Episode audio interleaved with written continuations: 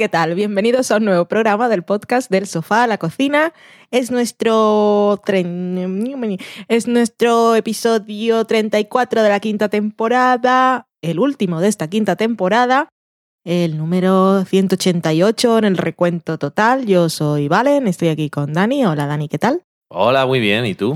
Muy bien, gracias. Este es un programa en el que hablamos de series, de películas y de cocina, lo que hemos visto durante la semana y en este caso será muy literal. Cada vez durante este verano tenemos menos tiempo para ver cositas, pero sin embargo hemos querido cumplir esta última cita antes de empezar nuestro verano, que no vacaciones, pero bueno, aquí estamos. Voy a decir frente al cañón, pero eso es como para que te maten, ¿no? Algo así, ¿no? Frente Mm. al paredón. Así se dice. No lo sé, es una- no sé ni si es una expresión siquiera. No tiene mucho sentido lo que... No, no es lo que quería decir, desde luego. Pues vamos a hablar en series de River, que es del año pasado, es 2015, estamos en 2016 para los que vengan del futuro. Es una serie de seis episodios de la BBC. Bueno, ya os contaremos más cosillas luego. Y en la cata de pelis os traemos El Principito, que se puede ver en el mundo mundial a través de Netflix. Y la cocina traemos una receta muy veraniega y muy normal que seguro muchos de los que nos escuchan desde España conocéis, pero que a mí me hace ilusión compartirla con otras latitudes, porque siempre he pensado que es una cosa que se podría beber muy bien en Barranquilla, por ejemplo, y estoy hablando del salmorejo. Ok, Y luego sobremesa contaremos cosillas que nos habéis dicho por ahí y luego os diremos adiós muy buenas, pero eso es un spoiler, ya llegará el momento. Vamos a empezar con la cata de pelis, ¿no? Con la semana en serie. Casi, casi.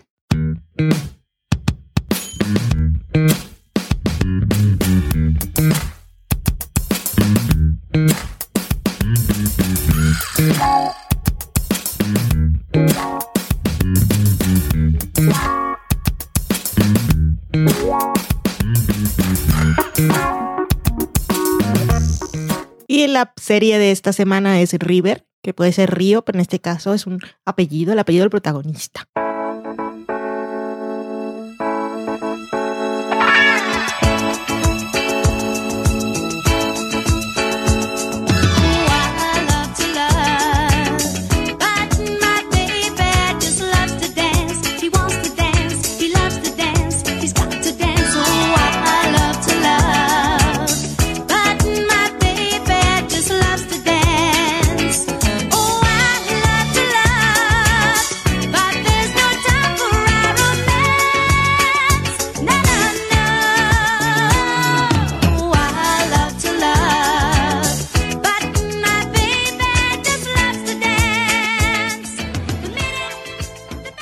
River, serie de seis episodios que la verdad no he tenido tiempo de ver si tendrá una segunda temporada.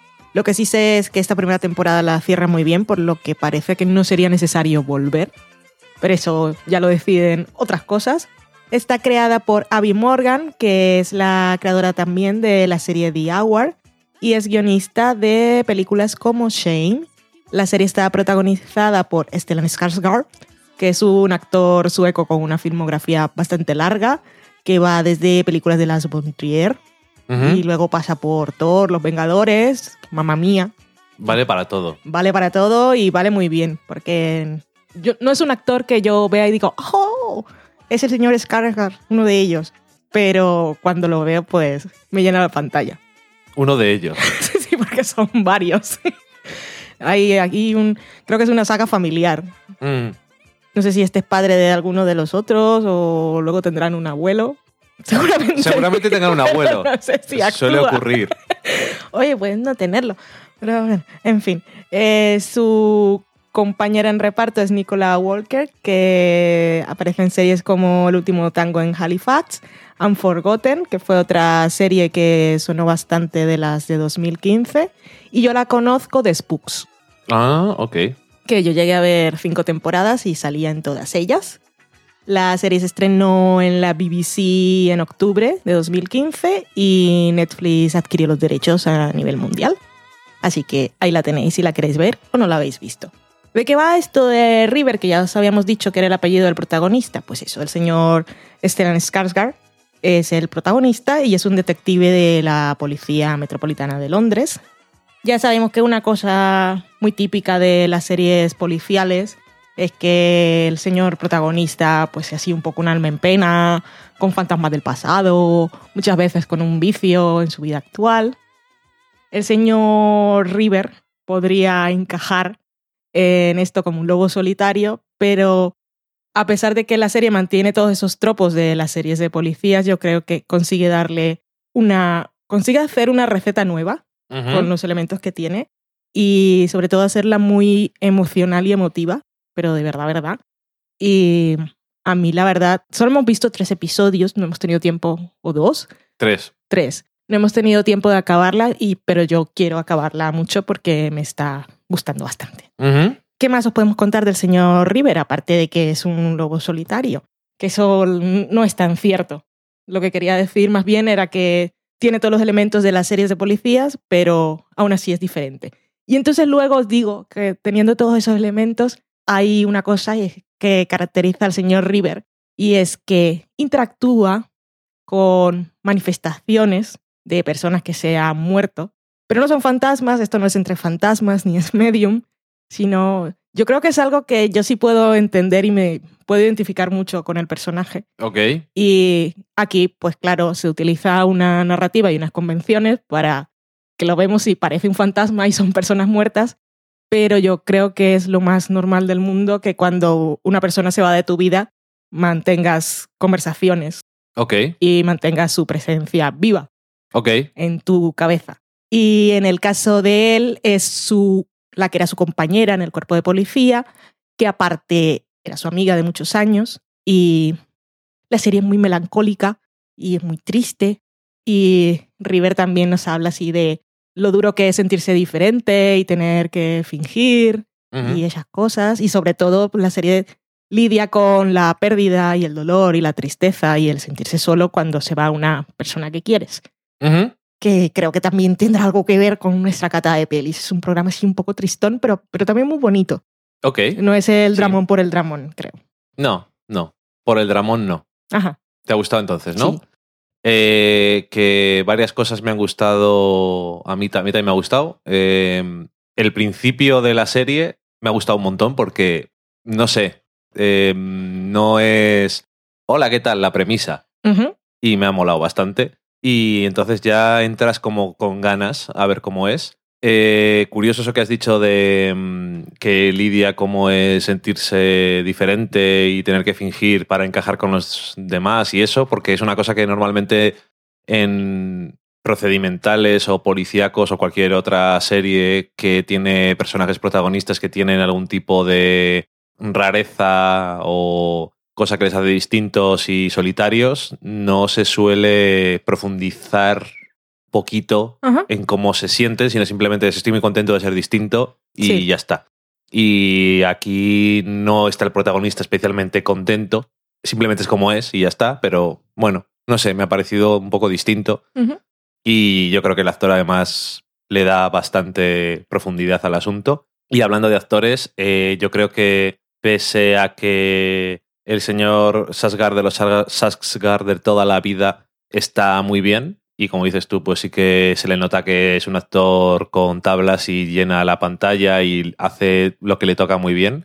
Eh, para mí, Nicola Walker, desde los primeros cinco minutos de la serie, es la lo primera que- escena es maravillosa. o sea, para mí, eh, ver la serie, y ella no es la protagonista, es él, pero su presencia se agradece Es muchísimo. que, claro, y es, tienen, tienen muy buena química y son muy buenos actores los dos, pero ya pensando en, en- en el universo que han construido y que son los dos personajes, entiendo tanto que él se sienta como se siente ahora que ya no está, porque le llenaba la vida. Sí, sí. Y es que no solamente es. No es eh, he perdido a una persona y me siento mal por ello, que es una cosa que es comprensible. Ni es eh, he perdido a una persona y por todas estas razones me siento muy mal y eso, sino que simplemente por el hecho de que, aunque la haya perdido, siguen interactuando de algún modo, estás viendo qué es lo que ha perdido, sin que te lo digan explícitamente. Exactamente. Y eso creo que es una idea que está muy bien para una serie como esta, que sí que tiene elementos familiares de un sitio y de otro, pero realmente no se han hecho de esta forma. Y está muy bien. Luego también visualmente tiene algunos momentos bastante curiosos y cinematográficos. Sí, es, um, yo la definiría como bella, Ok. estilísticamente. ¿no? No, tiene, tiene momentos que son, son hermosos, es que no, no encuentro otro adjetivo. Y, y es una serie que sigue siendo un caso semanal, pero en esta ocasión ese, ese drama personal que él lleva durante y que supongo que llevará hasta el final de la temporada eh, es muy potente. Sí, de todas formas son seis episodios y yo creo que no solo se puede permitir, sino que es interesante que plantees la temporada con que sí pasan cosas nuevas porque siguen trabajando y aparecen casos nuevos o casos en los que, que estaban pendientes, pero la trama horizontal que en procedimentales, eh, por ejemplo, americanos que tienen 22 episodios, se diluye muchísimo. Sí, la recuperan en los episodios Mm. de esos vuelta del parón y en da los Super webs. Bowl y Sí. lo que sea, pero que eh, en esta serie no hay necesidad de que se les olvide que están en eso y eso yo creo que hace que gane mucho en intensidad emocional para el personaje, porque en otras series en las que se desperdiga toda esa trama en muchos episodios, a veces parece que se ha olvidado. Mm. En plan, voy a poner un ejemplo un poco al azar, el mentalista Vale. que el mentalista eh, comienza con la premisa de que un asesino en serie ha matado a su familia por hacerse el listo.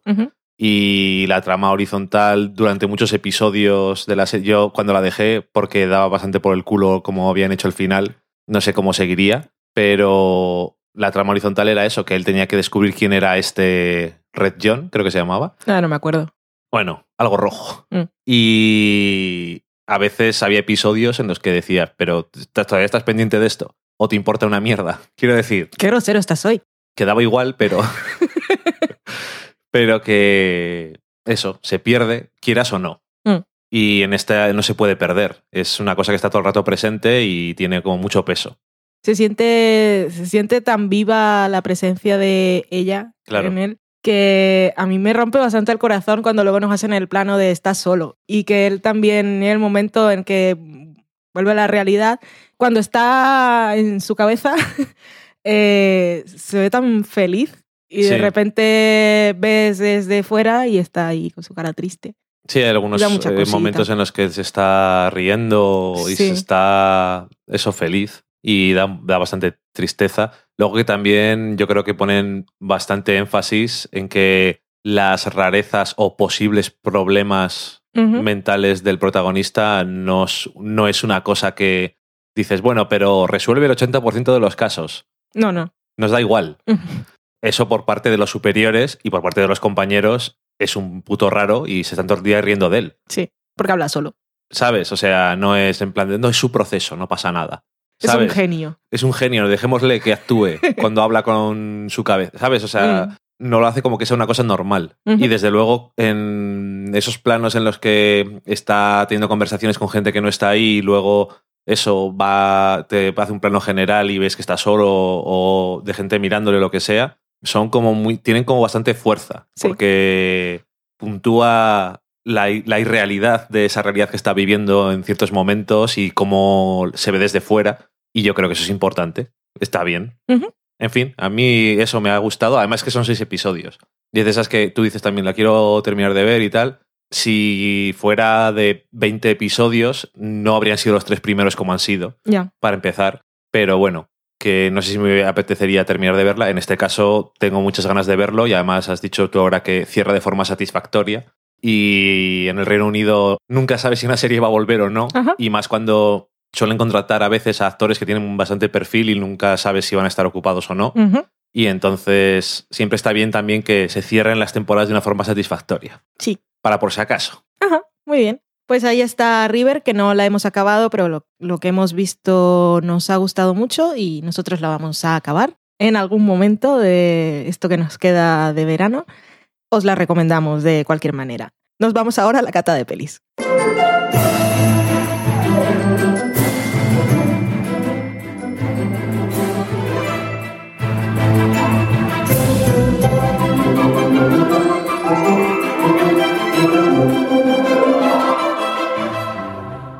Y en la cata de pelis esta semana vamos a hablar del Principito.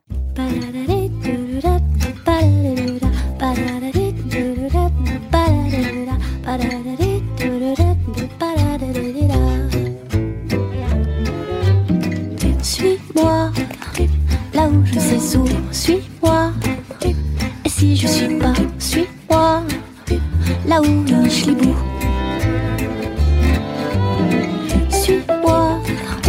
On y est presque, suis-moi. Là où rien ne presse, suis-moi. Et que nous y voilà.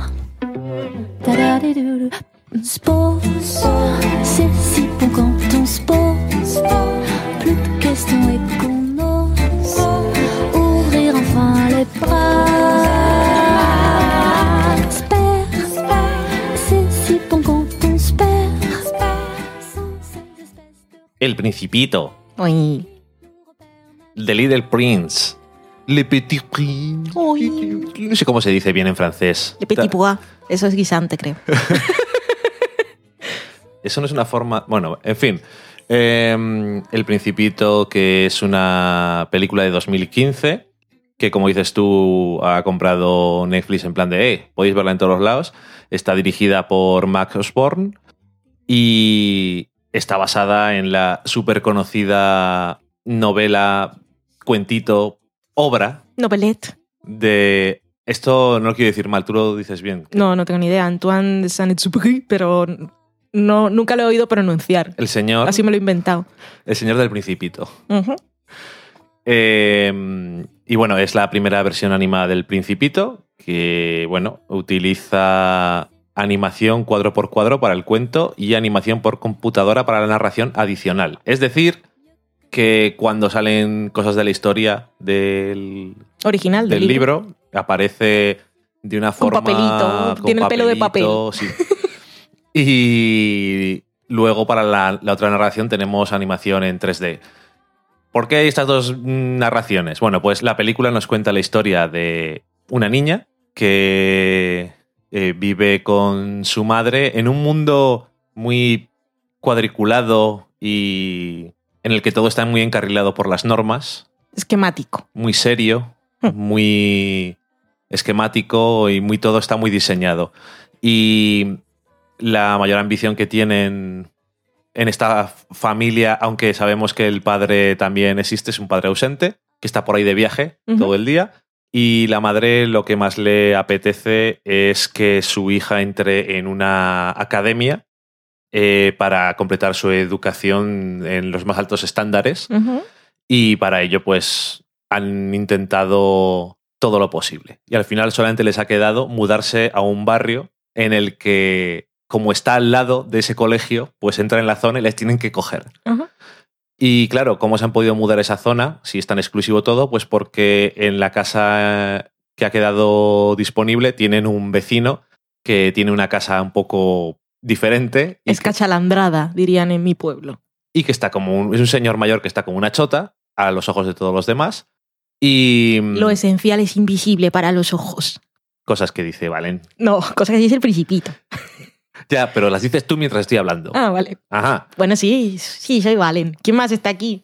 Loki, por ahí seguro. Ah, cierto. Bueno, eh, y, y mientras le- su madre le pone un horario y régimen muy estricto que básicamente abarca toda su vida, Sí, esas son las horas de cada día, los días de toda la semana, las semanas de todos los años, hasta, hasta, que tú seas madre. hasta que, se- hasta que se- sea madre o palme o qué. Y entonces eh, el tener este vecino tan estrambótico y diferente, pues va a chocar con este plan, como no podía ser otra forma. Pero ¿quién es este vecino? ¿Y este vecino quién es? Pues si habéis leído El Principito o Deberíais. que deberíais, cosa que deberíais hacer, no es que sea una lectura que os vaya a llevar años precisamente, eh, os, os lo han leído. Mm.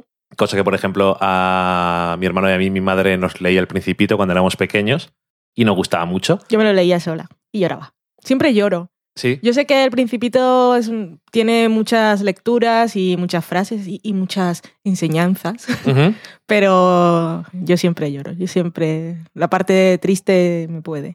Ya, que estaba cuando- viendo la película y cuando empezaban a contarles ya estaba llorando, pero llorando a mares. Ya, I know. estaba al lado tuyo. Y no- nosotros dibujábamos mucho el dibujito del, ¿El baobab? de la serpiente, que se había tragado un elefante. Y, y bueno, pues eh, si habéis leído, si conocéis la historia, eh, este señor mayor pues es uno de los personajes del el cuento, que es el aviador, que aparece y se encuentra con el principito y ahí le cuenta diferentes cosas, una vez que se ha estrellado en el desierto. Sí. Y mm, bueno, y le dice que por favor si le puede dibujar una, una oveja. Estas son cosas. Es una de las cosas más, más interesantes de estas que tiene el libro. No solamente tiene cosas metafóricas y cosas de Sí. enseñanzas y tal, sino cosas como muy. No sé, que me gustan porque obviamente promueven cosas de la imaginación, que es, una de- es uno de los temas principales. Esa- esas cosas que olvidamos Sí, cuando crecemos. una de las cosas principales de uno de los temas principales del libro es la imaginación y el ser único. Y obviamente en el mundo en el que vive la protagonista, eh, eso no está muy contemplado, por lo tanto es el contexto perfecto para que exista ese contraste y la niña aprenda cosas.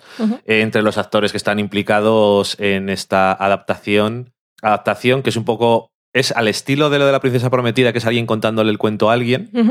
Y en este caso también han decidido pues no hacer una adaptación directamente del libro, sino coger a este personaje del aviador y que el aviador le cuente la historia a la niña. Y luego, bueno, diferentes cosas van pasando, por no decir nada más. Yada, yada, yada. Y ya, ya, ya se acaba la película. Y entre los implicados hay muchos actores muy conocidos: eh, Paul Rudd, eh, Jeff Bridges, Rachel McAdams, James Franco, Marion Cotillard, Benicio del Toro, Paul Giamatti, Albert Brooks, Ricky Gervais. Es decir, Todos. Y la niña, que no has leído su nombre porque sí, igual no te eh, suena de nada, Foy. pues es la niña de Interstellar, que era lo mejor de la película. Ok, mira. ¿Cómo se llamaba? Que la gritaba mucho el nombre. No me acuerdo. Ah, no me acuerdo yo tampoco. Eh, de forma así curiosa, decir que Mark Osborne, que ha hecho esta película, no fue en plan de voy a hacer una adaptación del Principito, porque creo que no es un libro fácil de adaptar. Entonces, no fue una idea suya que un día se le fue la pinza, sino que eh, los que son administradores del legado De la novela y del autor se aproximaron a él y dijeron, oye, ¿cómo lo ves el tema este? Y a partir de ahí, pues hizo la película. Eh, creo que es una idea interesante y acertada el no hacer una adaptación Literal. literal, sino ver un poco, explorar los temas del libro, viendo cómo afecta a alguien que descubre la historia por primera vez. Creo que eso es un acierto. Y a mí personalmente esa parte me gusta. Me gustó. eh, la animación del mundo normal está bien. Quiero decir, no es nada del otro mundo, pero perfectamente aceptable para los días en los que vivimos. No es como que digas esto es un videojuego de la PlayStation 1, que ya lo hemos visto alguna vez. Em, pero la parte que nos enseña escenas del libro me pareció que era preciosa y estaba súper bien captado la esencia. Sí. Me gustó un montón eso. Y de hecho me dio bastante pena que se viera tan poco. En el fondo no se ve tanto como, te- como me gustaría. Y ahí entra también una cosa por la que la película no me ha llegado a gustar del todo. Es decir, me gusta la película excepto el tercer acto. Sí. El tercer acto no me gusta, no voy a, voy a desvelar nada, pero eh, si lo habéis visto, bueno, sabréis a qué me refiero perfectamente, pero el tercer acto eh, tiene, hay un punto de giro para que llegue a la parte del final y no solamente es que, eh, que no creo que sea una mala idea conceptualmente, porque es eso, coger la historia, pero no simplemente adaptarla o simplemente contársela a alguien, sino intentar dar un pasito más allá. Sí. Y eso es muy ambicioso, quizás. Y en este caso yo creo que un poco fallido, pero no sé, eh, creo que por varias cosas. Primero, porque eh, da demasiados golpes otra vez en temas que ya están claros en la historia del libro y es un poco como remarcarlos a veces demasiado. Y segundo, que hace realidad, entre comillas, lo de realidad, no solamente porque es una película, sino porque es animación, ciertas cosas que no me termina. Es como, no es como que no estén bien pensadas, sino que no quería verlas. Dímelo a mí. Y tú que eh, has visto la película conmigo, supongo que es a esa que me refiero. Entonces, por eso, realmente la película me dejó mal sabor de boca. No, lo que tienes que hacer es olvidarte de eso. Yo tengo toda la película y luego me salto al final y esa parte no existe. Porque es que además, O sea, que a ti tampoco te gustó eso. no, pero es que además para, para la narrativa de esta historia da igual. O sea, todo eso que hace Ok, sí. y vale. cuando llega a- al final de la historia es que daba igual, no hacía falta. Sí, es que, de hecho, eh, si coges. No todo el tercer acto es que sea malo. Si coges los últimos 10 minutos de la película y les pones al final del segundo acto Ajá. pegados, ya la tienes. está la película Sí. hecha. Y de hecho, la película eh, dura casi hora 45. Ujú, Creo que es que literalmente le sobraba. Sí. Y cuando digo es literal, eh, ver, haber visto, por ejemplo, una adaptación del libro solamente con la animación esa que hay, pues primero sería muy corto, sería muy bonito, pero quizás ya que vas a hacer una adaptación, haz un poco más, ¿no? Y en este caso, eh, estoy con la película en eso. Hace un poco más, me gusta la aproximación, pero en el momento en el que llega a ese giro de final es como, no, no, no. O sea, eh, sí, tenéis que hacer más, pero no tanto. Y realmente ahí lo que también pasa no solamente es eso, que se vuelvan a repetir cosas, sino que, y además de una forma, no tiene mucho sentido para mí, pero bueno, da igual, sino que es, en fin, es que no, no quiero, no quiero desvelar nada. Ya. Desde luego es, creo que es, eh, la recomiendo ver porque, aparte de porque un poco más de dos tercios de la película me ha gustado mucho, creo que es interesante porque es ver cómo una persona ha, ha intentado eh, añadir material a algo que francamente no le hacía falta, pero por ver ese proceso mental Sí. desde eh, tantos años en el futuro. Y realmente la historia de 1943 es que es perfecta tal y como es. Sí. Y yo, por eso también, eh, yo sé que te gusta mucho, yo te regalé una vez un libro. Una vez. Te Bueno, regalé. Perdón, es verdad. te regalé un libro de El Principito en la... eh, creo que es la primera vers- versión en inglés. Y después de ver la película, se me olvidó un poco todo lo del final y me apetecía coger el libro y volverle a ver. Entonces, en ese aspecto creo que está bien. Lo que pasa que eso... mm, ni- A ver a ti que te gusta mucho la- el libro y que eres muy, muy fan, ¿qué, ¿qué opinión, aparte de que veo que coincides conmigo? Sí, es que has comentado casi todo. Una cosa que creo que no dijiste cuando estabas haciendo la introducción, igual sí, pero Puede no me ser. acuerdo, es que es la primera adaptación animada. Sí, sí que lo he dicho. Sí lo dijiste, vale. Y mm, sí que, bueno, como has dicho tú, valoro ese intento que han tenido de hacer cosas, pero la verdad yo he decidido hacer que no, que no existe. Porque es que la película es, si quitas eso, es perfecta. Incluso si querías añadir algo más, yo habría mostrado algo más de la historia y del final del libro. Ajá, y que todas esas conclusiones a las que ella llega cuando hace ese viaje, las hubiese hecho con las páginas del libro.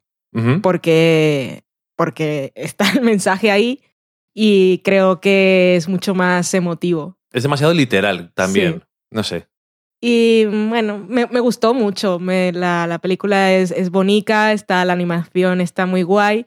Y, y toda la otra adaptación que han hecho de llevarla a una historia de una niña hoy y que conoce a este aviador que ya es un abuelete y le cuenta la historia me pareció súper bonito. Y cómo le cambia la vida a ella y también a su madre y a su, la relación de la madre con ella y todo. Es, es precioso. Y mm, eso, la película me gustó mucho y yo siempre me emociono mucho con estas cosas. Luego, por comentar algo más, el personaje del zorro es lo mejor de la vida. Es un peluche en una película de animación, pero es que me encanta tanto. Es una, es una pena porque eso es lo mejor del tercer acto. Sí, sí, es verdad. Pero podrían haber puesto a hacer más cosas antes, porque es tan expresivo y no habla. Ajá. Es bello, me encanta. A ti te gustan también los bichitos pequeñitos y eso. Sí. O sea que. Pero es muy expresivo, es un peluche muy expresivo. Sí. Y bueno, no sé, yo la recomiendo para fans del Principito y los que no sois fans, pues una buena forma de entrar. Y si no habéis leído el libro, leedlo. Y si tenéis hijos, sobrinos, primos, eh, hijos de vecinos pequeños, recomendadlo y regalad. Es un, me parece un regalo precioso. Y, y quitando esa parte que es un poco así, que tampoco es, madre mía, me voy a morir, qué tostón. Pero es que creo que no le hacía falta a la película. Que es una decisión valiente, que también lo digo, porque es ir un, un paso al futuro y ver qué cosas han pasado, pero no, no sé. Eh, ahora que has mencionado la palabra tostón, tengo que decir que efectivamente no es que sea un tostón y viole la memoria original del cuento, pero es un poco aburrido. Y sobre todo porque es eso, es muy repetir, es volver a repetir temas y de todo y ahí no sé. No, y sobre todo que lo que yo quería en ese momento es que se volviera a donde estaba pasando lo importante. Exactamente. Y no solo eso, si es que, bueno, eso, todo tal, tal, tal. Y luego eso, la cosa que no quería ver es una muy en concreto, que entiendo el ansia de alguien que es guionista de intentar ir más allá, pero a mí no me funciona nada que eso exista siquiera. Hmm. Incluso en algún momento me resulta doloroso. Imagínate. O sea, es como, no, ¿por qué? ¿Por qué? Ah. Pero bueno, eso que lo que lo malo es que es tan perfecto quit- quitando eso Sí. alguien, de- alguien debería hacerlo. eh, y no creo que sea tan difícil, ¿eh? Mm, no, es cortar. Es que dices, igual tienen que hacer un poco más de montaje. Creo que eh, cortar y ya está. Yo haría un poco más de montaje con páginas del libro. Ok, vale, no, bueno, eso ya sería añadir cosas. Sí. Y que igual lo tienen hecho, a saber lo que ha pasado ahí. Sí, no lo sé. O sea, me daba pena que no sacaran más escenas del libro porque las que salían se me hacían cortísimas. O sea, creo que está igual un poquito, si le tengo que poner alguna pega al resto de la película, está un poco resumido. Por eso yo quería Y, ver un poco más. y ya es corto. Y además el final da pie a que hubiésemos visto más de eso. Es que lo tenían, lo tenían ahí, tenían en bandeja de plata. Eso. Pro- un- tiene, tiene bastantes problemas, pero también tiene tantas cosas que creo que son un acierto y luego tiene el beneficio de la obra original. Entonces, no sé. Mm, Es complicado. Sí. Es complicated. Pero la recomendamos así. Y si la habéis visto, nos contáis. Y por eso decía al principio con River que tenían algo que ver. Para mí, des- desde luego, un poco. Lo del principito con el personaje de River. No poniéndolo en el mismo, al mismo nivel ni nada, pero creo que hay temas ahí que se relacionan. Ok. Y a mí el principito es que me rompe porque desde que se nos fue Nico, pues para mí tiene más niveles porque Nico es mi zorro, es mi principito, es mi rosa. Ay, Me da mucha cosita. ay, qué cosas. Por favor. Ay, sí, tan bello. Bueno, ¿te acuerdas que cuando me regalaste el libro fue justo la Navidad, esa después de que Nico se fue a su planeta? ¿Fue en Navidad? Sí, bueno, fue para Reyes, pero que. Nico se nos fue a principios de diciembre. Y entonces dije, léemelo por las noches. Madre mía, qué lloreras. Sí. Ay. Pero así fue como, como procesé mi propio duelo con el principito. Madre mía, Porque dije, qué, qué bonito, están las estrellas. qué profundo nos está quedando este programa final. Ay. Bueno, si hay alguien que está aquí por primera vez, Nico era mi gatito. Ahora tenemos otro Sí, que se llama Loki. sí, y que nos lo envió Nicolás desde su planeta. Dijo, tomad esto, pasároslo bien. Ah.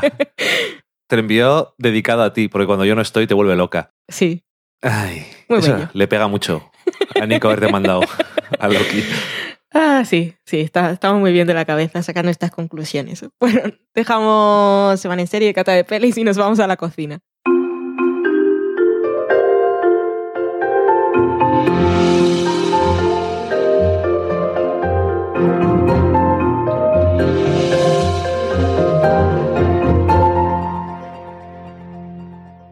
En la cocina esta semana ya os decíamos que os traemos una receta que seguro en España conocéis muy bien y estáis acostumbrados a comerla mucho, sobre todo en esta época veraniega, pero de todas formas la quiero compartir porque este año me he vuelto muy fans y si hay alguien que no está acostumbrado a prepararla en casa y sobre todo para aquellas personas que no la han probado nunca, la recomiendo, sobre todo en climas muy calientes, como en mi Barranquilla natal. La receta es el salmorejo, que es muy fácil de preparar además, tiene pocos ingredientes y se hace en un plis plas. Necesitamos un kilo de tomates maduros, eh, se recomiendan tomates peras. Yo la última vez que lo hice me fui a la frutería de cosas guays, no al súper, y cogí una variedad, los tomates más maduros que habían y no solo pera, cogí rosas y de todos así los que se veían más ricos y sabrositos. Un kilo de tomate, 200 gramos de pan con buena amiga, 250 gramos de aceite de oliva extra, virgen extra, que yo este, no sé si puse 250 gramos o lo hice un poco a ojete, un diente de ajo y una cucharadita de sal. Lo primero, pues eso, laváis los tomates, lo podéis pelar o no. Si los peláis, os ahorráis luego pasarlo, pasar la mezcla por el colador chino y si no, pues lo pasáis por el colador chino al final. Entonces tenemos los tomates. En la receta que yo había encontrado, que era en directo al paladar, lo que recomendaban era cortar los tomates y ponerlos eh, sobre el pan un poco desmenuzado con las manos para que fuera absorbiendo un poco del líquido que iban soltando, dejarlo ahí durante unos 10 minutos. Luego lo que hacemos es ponerlo o en una licuadora o en una batidora, tomates, pan, el diente de ajo y aceite de oliva y lo trituráis bien hasta que obtenemos una crema espesa, rica y sabrosita. Es que no hace falta nada más. Se pone, si tenéis los tomates fríos de la nevera, pues ya está casi listo para comer, si no lo guardáis antes de consumir.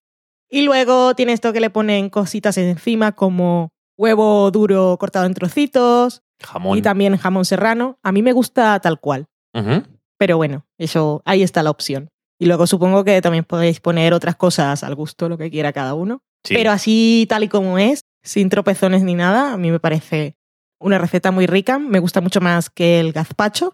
Ha y si no, es otra opción. Ha quedado la declaración ahí. y ya está, no hay nada más que contar del salmorejo. Yo, Que yo que, aprovechad el verano. yo creo que a mí también me satisface más que el gazpacho. Y lo veo más fácil con ingredientes buenos conseguir uno que, que me guste. El gazpacho tiene ahí un balance que depende de yo le he hecho tal y yo le he hecho cual. El pepino, no sé qué. Sí, no sé. Vinagre. Hmm. Es más, yo creo que es más difícil de corregir el punto exacto. Sí, sí, no sé. Es una cosa muy sencilla, pero que está buenísima. Y en verano Está muy rico. se agradece un montón. Pues eso, verano, salmorejo. Cordobés, por cierto. Ahí queda. Ah, sí, que presento yo. me he quedado callada. Nos vamos ahora a la sobremesa.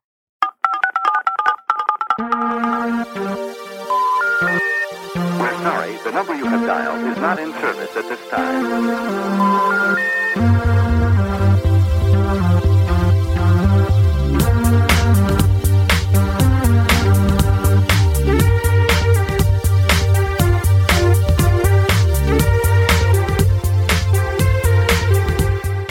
Aquí estamos en nuestra última sobremesa de esta temporada. Muchísimas gracias. Ya las damos desde ahora por habernos acompañado estos 34 programas que suenan a poco, ¿no? Suenan a mucho. Malos especiales. Más los especiales, así es. Hemos conseguido el objetivo en Berkami, hemos superado los dos retos que nos habíamos planteado y mañana mismo vamos a empezar ya a cocinar, a escribir, a comer, a sudar y a pasarlo muy bien, espero, haciendo el libro del de la comida de Friends. Muchas gracias a todos, a los que habéis colaborado como mecenas y a todos los que siempre estáis compartiendo el tweet y Facebook y promocionándolo por allí. Y bueno, no sé, os iremos contando cosillas en Twitter, en Instagram, igual en Snapchat si nos animamos, aunque para qué si no nos sigue nadie, porque ni siquiera tenemos cuenta del sofá a la cocina. Pero ahora, ¿para qué si Instagram. Es verdad, tenemos Instagram Stories, ya no hace falta. Lo que nunca nos hemos decidido a probar es Pinterest, pero bueno, yo también da igual si está el Instagram Stories. Pinterest poner también lo usamos. Teníamos ahí cositas de lo que hacía la Pinterest gente. no, perdón, eh, el otro, como Periscope, era lo que quería decir. Madre mía. que se me, se me ha trastocado la mente. Ok, o Twitch. eh, Será por cosas. Bueno, que como sea os iremos contando, seguramente Twitter y Facebook, que es donde más nos tenéis controlados, pues, pues ahí iremos poniendo cosillas del libro, pero hoy no hemos venido a hablar de nuestro libro, hemos ¿Cómo venido a no? hablar de lo que nos habéis contado vosotros. Pero ya hemos Twitter. hablado de nuestro libro. Venga. Bastante. Twitter. Pues en Twitter tengo a Y una tacita de amor, que es Miriam Vero, que nos decía, estoy con iZombie, me hace pensar mucho en vosotros porque hay muchas recetas con cerebro. Sería genial un canal de YouTube con las recetas. Sí, vi el vídeo que nos pasaba y se hace unos platos muy gourmet, con cerebricos. No, no hay que comer, así como la gente que está en algún tipo de dieta especial, siempre puedes encontrar la manera de hacer tus platos más atractivos y deliciosos. Sí, en iZombie la verdad es que le echaba mucha salsa de soja y ponía los noodles ahí asiáticos. Eso en el episodio que tuviste, el el primero, primer episodio pues que las yo cosas vi. han cambiado. Sí, ya Sí. se lo pone. Me imagino porque ya uno llega a aburrirse, ¿no? De Claro. hacer siempre lo mismo. Es normal. Eh, ¿Qué más cosas tenemos? Le damos las gracias a Miguel Vesta por. ¿Es una pregunta? No, no, no. Le damos las gracias a Miguel Ah. Vesta por su aportación al libro de la comida de Friends y decía. Le habíamos puesto el GIF ese en el que Ross se despierta. Ya se nos han acabado todos los GIFs de comida de Friends, yo creo. No, no se nos han acabado, pero de vez en cuando me encuentro momentos así que son divertidos y me pongo cosas de Friends. Anda que no hay. Bueno, pues a él le pusiste cuando se despierta Ross después de haberse casado con Rachel. Mr. en- Rachel. y Mrs. Ross en, en Las Vegas. Y dice Miguel Vesta, no entiendo muy bien la referencia del GIF ni con quién se supone que me he casado borracho en Las Vegas. Y ponía el emoticón este que está pensando, que me parece una gran adición Sí, al mundo de los emoticonos. es importante, sí. A mí me falta el del vómito aún. Es que lo pondría tanto en Twitter.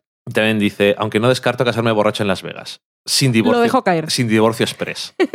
También lo deja caer. Eh, Felipe, que es Filipos con FH, dos P's. Ponerme al día con del sofá a la cocina en mis viajes entre Holanda y España se convirtió en uno de mis pasatiempos favoritos a la hora de volar. Mira, así nos sacan de vacaciones. Muchas gracias. Me Eso gusta. es, ya que nosotros no vamos a tener vacaciones porque en las vacaciones vamos a estar haciendo el libro, Hmm. pues no nos viene mal. que Yo nunca he ido a Holanda. Yo Siempre que tampoco. veo mucho las fotos que pone él y es todo muy bonito. Que Sí. ya me imagino y lo sabía, pero ver fotos así como no de los lugares típicos, pues mola. Alguna vez en, en la vida tendremos, igual podemos ir. Muchos planes. poco sí, tiempo. y poco dinero. También. Asombrado, que es esa es otra, decía, si os mola la cosa de las series y picar mientras veis alguna de ellas, no podéis dejar de seguir esta cuenta del sofá a la cocina. Ah, pensaba que nos recomendaba otra. Muchas gracias. Gracias. Y también nos decía que ayer vio el tercero de The Night Of. Y- ayer es muy relativo, ¿no? Exactamente. Mm. El 29 de julio. Imagínate. Imagínate, eso es. Eh, vi el tercero de The Night Of y me está volviendo loco. Serion. La conocí gracias a vosotros. Muchas gracias. Y seguro que ya nos ha adelantado.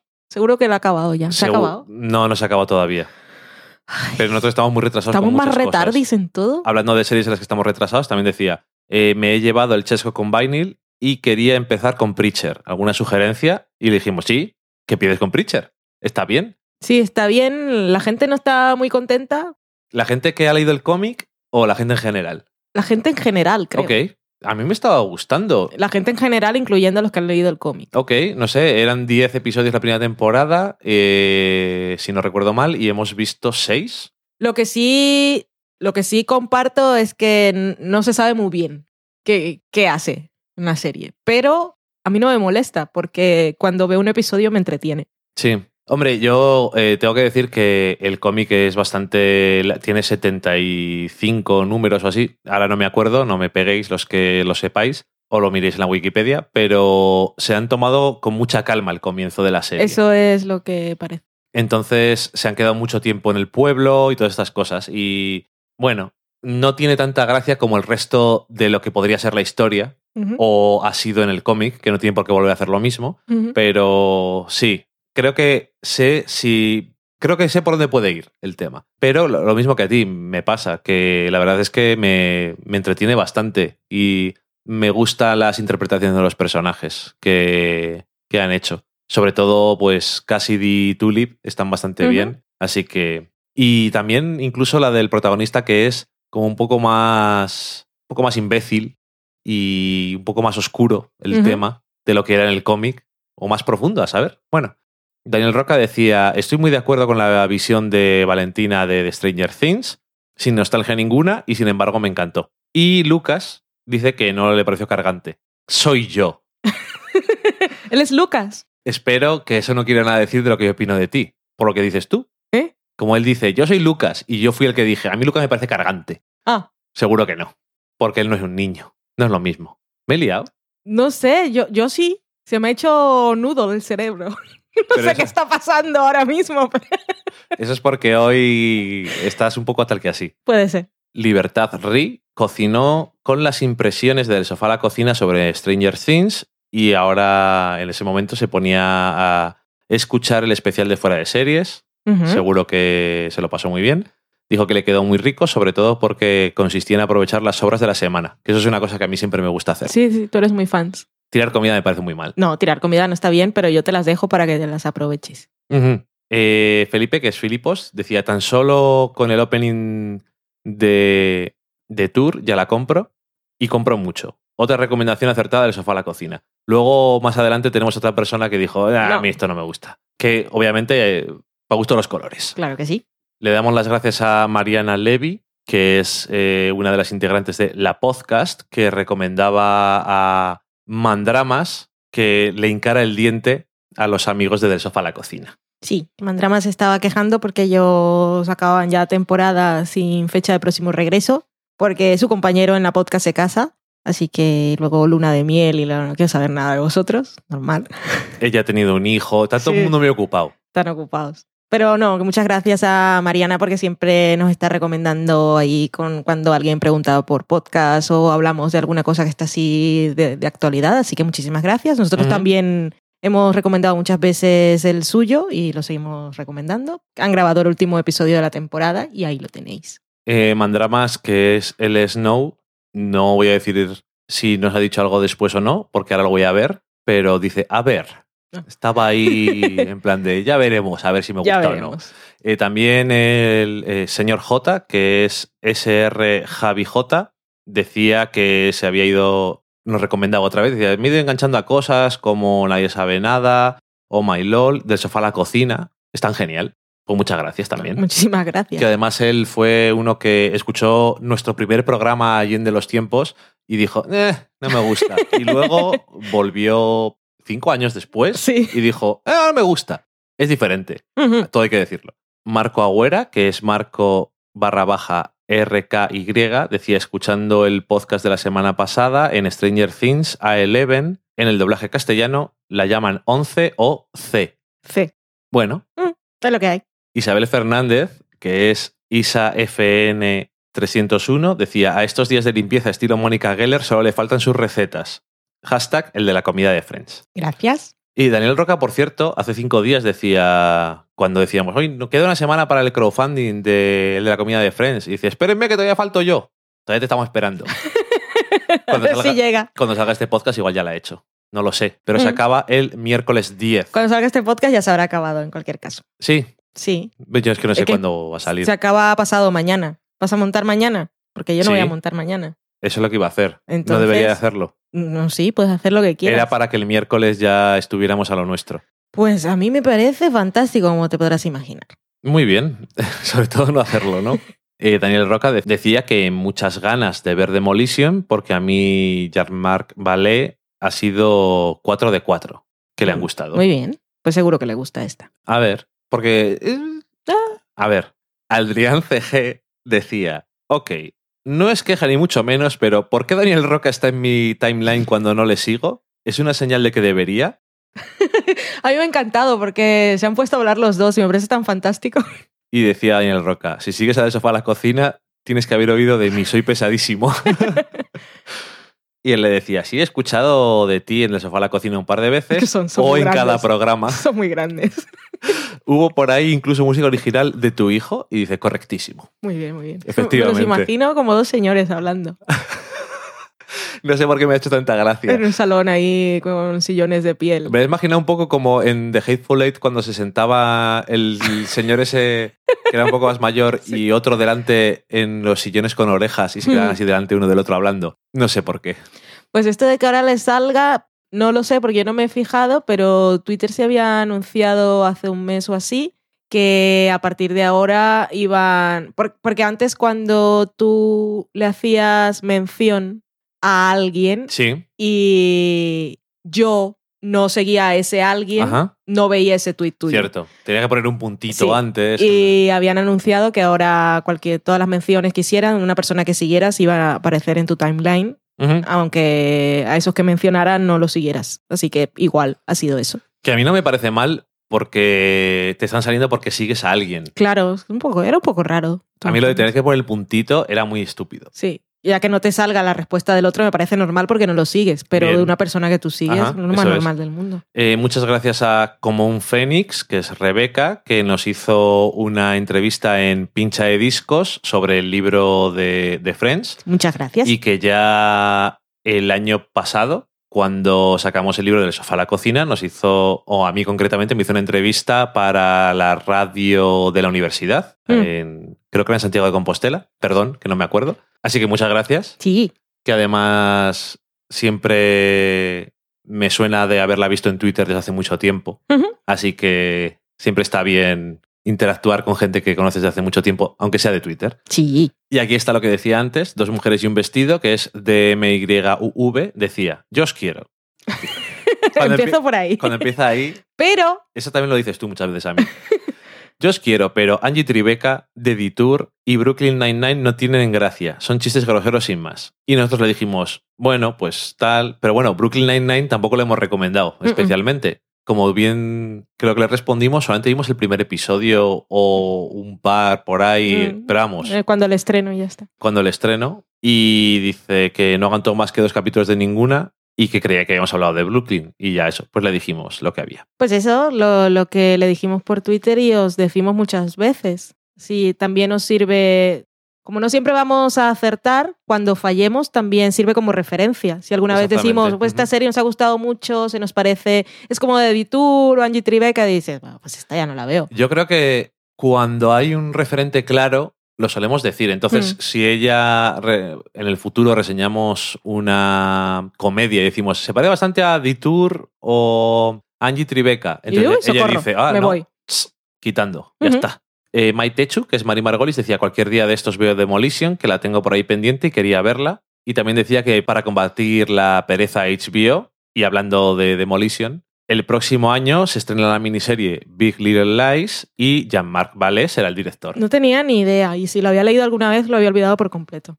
Así que muchas gracias. Sí. Porque cuando vea el nombre, pues estaré atenta. Sí, efectivamente. Creo que me mola bastante la idea porque Jean-Marc Vallée, aparte de que me gustan los guiones que ha hecho, las películas que no ha tenido el, el guion, por lo menos siempre visualmente tienen algo. Sí, tiene un algo. Y me interesa esto. Tiene un no sé qué que. No sé ni de qué es la serie, Yo tampoco he ni quién visto. sale, ni nada, pero ya por eso a mí me interesa. Mm. Si estas son las cosas que va a hacer el nuevo jefe de HBO, le doy un voto de confianza. Ahora no me acuerdo de los nombres de ninguna, pero hay tantos proyectos para el año que viene que les tengo ganas. Eh, ¿En HBO o en Mm, general? en general. HBO, por cierto, nada más que decir HBO. Ya.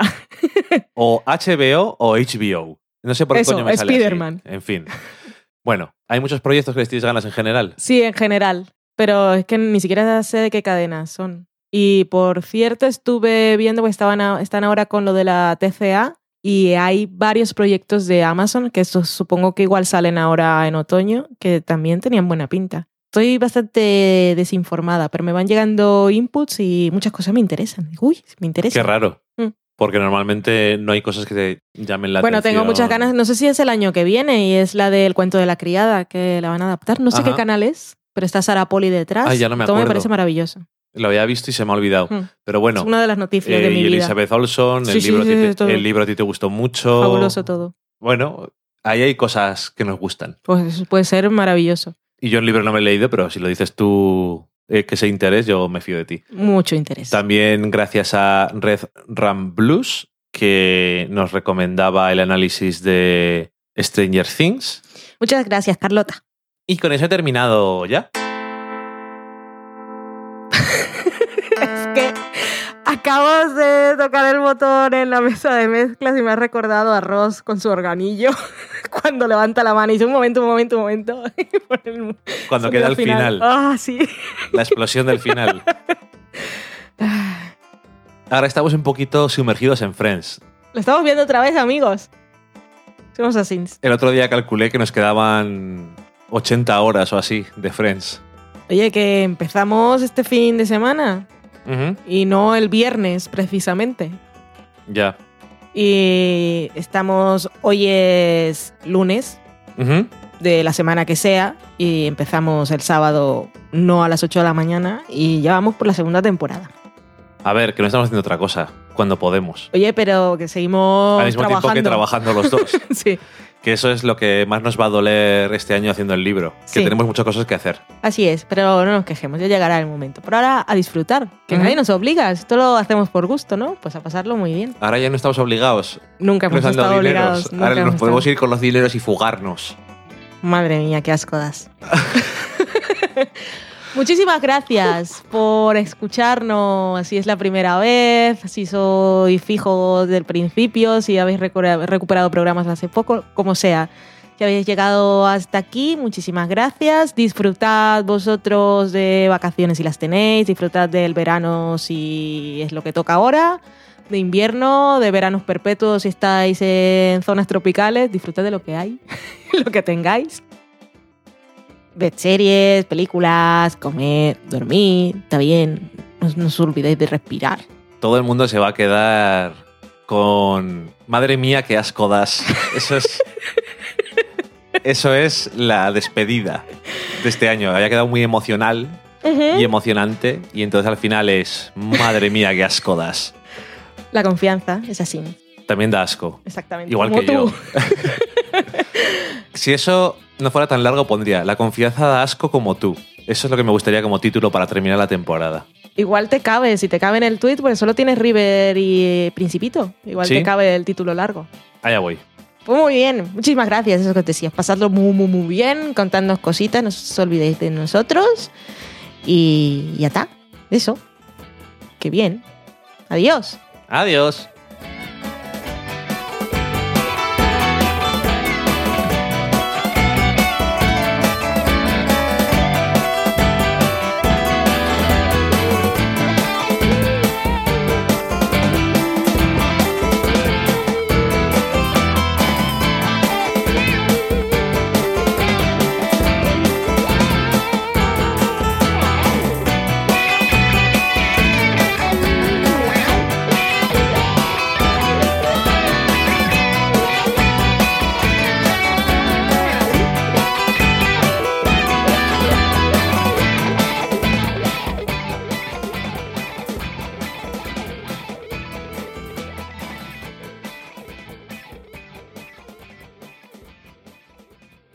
Madre mía, qué asco das. ¡Dios! Acabáis de saborear un programa del podcast Del sofá a la cocina. Para prepararlo hemos usado los siguientes ingredientes. Un Dani, una Valen y una licencia Creative Commons, reconocimiento no comercial compartir igual. Cuando tenemos los ingredientes, los picamos muy finos, los dejamos pochando en una sartén y cuando estén caramelizados, los mezclamos con la licencia Creative Commons, que cuidado, no admite uso comercial de la obra original ni derivadas, que se tienen que distribuir con la misma licencia que la original, siempre citando a los creadores. Después de 10 minutos, condimentamos la mezcla con iTunes, iBooks, Twitter y un poco de Facebook. Si no encontráis las adecuadas en el mercado, buscad el nombre del blog. A continuación, introducimos en el horno y, después de 30 minutos, lo servimos aderezado con música distribuida con licencia Creative Commons a través de Jamendo. Al final del post correspondiente vienen especificadas concretamente. Si tenéis alguna duda con respecto a la receta o a cualquier otra cosa, podéis preguntarnos a través del correo electrónico del sofá a la cocina gmail.com. Buen apetito.